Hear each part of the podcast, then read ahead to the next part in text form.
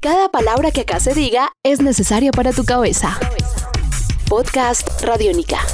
La cicatriz que deja el sonido. Un podcast radiónica para precisamente descubrir cómo la música se ha paseado por la piel, cómo nos ha marcado, nos ha inyectado una huella para recordarnos ese día, esa persona, a un ser querido. Esa es la apuesta de la cicatriz que deja el sonido. Hoy, segunda entrega con Juan Fernando Ruiz. Bienvenidos. Podcast Radiónica. Podcast Radiónica, la cicatriz que deja el sonido. Parte 2 con Juan Fernando Ruiz, guitarrista actual de Frankie ha muerto, quien también ha participado en múltiples proyectos, Sittings, Melissa, La Banda Blanca, recuerdo perfectamente también. Juan, bienvenido de nuevo a Radiónica y a este podcast. Muchas gracias Santi, aquí he parchado hablando de la cicatriz que ha dejado los sonidos en mi vida. ¿El rock cómo te ha marcado? Ah, bueno, hablando entonces y retomando un poco como veníamos hablando después de una época como de bohemia, eh, pues aparece el rock eh, que ya venía escuchando, pero ya, ya más a nivel interpretativo. Me surge como la, eh, esa inquietud por el rock. Eh, y después de haber tenido como un paso por la Facultad de, de Música de la Antioquia, eh, de los- el, el programa que se llamaba para esa época preparatorio, después por la por Bellas Artes, pues definitivamente decidí que yo quería tocar rock y que tenía que buscar a alguien que me enseñara a tocar rock. Y por esa época yo venía escuchando un grupo que marcó definitivamente mucho de lo que soy hoy yo musicalmente y, e ideológicamente también. Y fue precisamente Frankie ha muerto.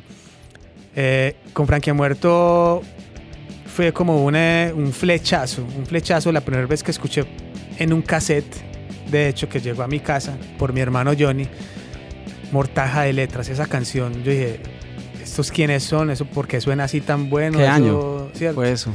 ¿Ese cassette en qué año llegó a tu casa? Eso fue en el 96. Ya había, ya tenía varios. Ese cassette creo que salió antes, incluso antes del 95. Sí, ese fue el 95, si no estoy mal. Ese cassette. Ese era el cassette de la Escuela Nacional Sindical. Sí, De- sí, que fue. De que posteriormente salió el sí Mm, ok, verde, sí. el primero. Eh, y ahí me enganché, me enganché con la banda y casualmente, pues, conocí a, a- a Darío, el guitarrista, era vecino mío. Y bueno, pues le dije, hermano, vamos a tocar rock and roll. ¿Qué tengo que hacer? Dijo, nada, tienes que venir a mi casa tales días y me pagas tanto. Sea, así de sencillo. Entonces yo listo de una. Y aprendimos, aprendimos. eh, con el tiempo ya a- abrí como pues un poco más las alas a otros gustos y empecé a probar sonidos como que me exigieran un poquito a nivel interpretativo y con otros amigos. eh, de hecho, con Mario Naranjo, que también fue baterista de Frankie ha Muerto, a quien envío un saludo. eh, tuvimos una banda llamada Templum inicialmente y después se llamó Sittings. Lo interesante de Sittings es que fue una época creativa muy importante para nosotros. Era- terminamos siendo un power trio que le apuntaba al rock progresivo muy al estilo de, de los 70s, tal vez King Crimson o Emerson Lake and Palmer, como por ese estilo. Jethro Tull por allá. Jethro. Tull, sí, eh, Rush, nos gustaba mucho Rush, y un poco del, del neoprogresivo, si se puede llamar así, eh, o del metal progresivo, de lo que hacía o de lo que hace todavía Dream Theater. Con, ese, con esas eh, premisas o con esas influencias, pues intentamos hacer una, una propuesta propia y de hecho salió un disco eh, llamado Sittings que, que ahí quedó, ¿cierto? Eso fue en 2004, entre 2004 y 2006. Por ahí hicimos un, un, eh, un tributo a Pink Floyd, alguna, alguna vez que se, se conmemoraba la fecha de, de la muerte de Sid Barrett. Hicimos un concierto muy bello en el, en el Teatro Matacandelas, eh, de los que recuerdo más, que, que he disfrutado más en esa época, por ejemplo, por lo que transmitió. Y, bueno, ahí empecé como una, como una carrera amarrado al rock. eh, y ese es mi sonido. Mi sonido es básicamente rock, pero eh, soy un músico que está abierto a todas las, a todas las sonoridades y yo creo que pues eso me ha permitido participar de muchos otros proyectos y me, abrí, me ha abierto puertas en, eh, en certámenes, por ejemplo, que, que, me han tenido en cuenta como para, como para dar mi opinión a la hora de, de aportar conocimiento a otros músicos que vienen en proceso. Juan Fernando Ruiz está en Podcast Radiónica. Este podcast puedes descargarlo en radionica.rocks. Continuamos en Radiónica en esta serie, La cicatriz que deja el sonido. Conversamos con Juan Fernando Ruiz. Juan, ya hablamos de la guitarra, de la importancia en tu vida de la guitarra, el instrumento que finalmente fue, digamos, ese puente también de cercanía, más allá de los gustos, de sentarse, escuchar, compartir con los amigos. Esto lo que representó fue hacer música también, querer cantar, luego como hemos hablado en este segundo podcast, pues tener bandas y mencionaste una agrupación fundamental que es Frankia Muerto, tu agrupación actual. ¿Por qué ha sido tan importante Frankia Muerto? ¿Por qué cuando escuchaste ese cassette, esa canción, Mortaja de Letras, te marcó? Dejó una huella en voz de inmediato y te conectaste a ese discurso y a esa forma de cantarle a la vida y ver el mundo. Eh, Santi, básicamente porque esa estética yo sonora obviamente yo no la había escuchado para esa época en Medellín eh, bien sea porque no existía o porque pues, simplemente no la había escuchado gustándome mucho bandas de, locales que para esa época seguía mucho también como Los Árboles eh, como CO2 eh, no sé pueden ser muchas en este momento no, recuerdo muchas de ellas pero, pero por ahí iba la cosa.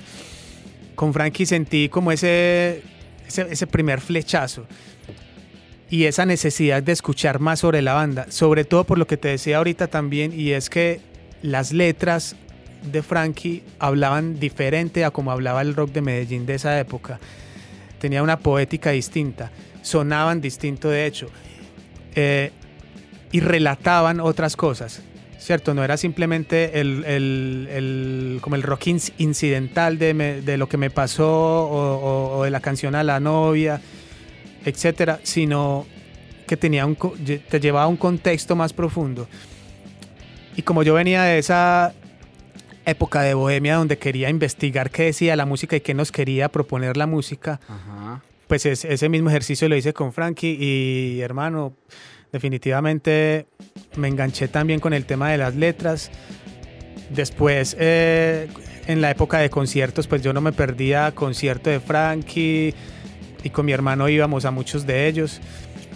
Y nada, como cuando, como cuando vos estás enganchado con una banda que querés seguirlos y yo pienso que muchos de los oyentes se podrán sentir como como reflejados ahí. Hoy en día ve uno que muchos de estos chicos siguen a las bandas y compran las boletas. la dinámica ha cambiado mucho, pero en esa época, eh, con los pocos recursos que se tenían, vos ibas a los conciertos, parchabas y si mucho tendrías mil o dos mil pesos en el bolsillo para hacer todo eso.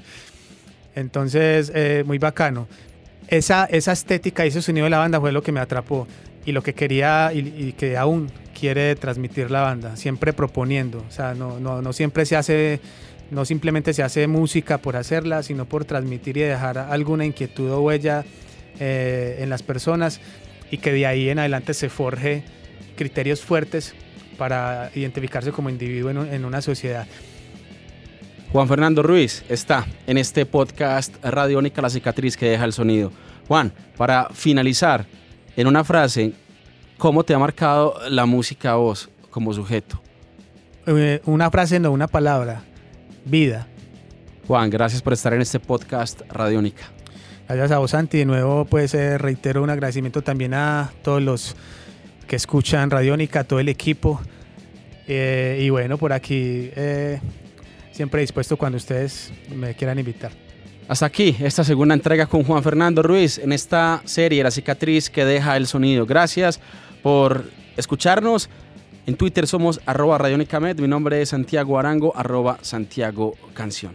Recuerden, esta serie, La cicatriz que deja el sonido, la pueden descargar en www.radionica.rocks. Hasta la próxima. Estás escuchando Podcast Radiónica.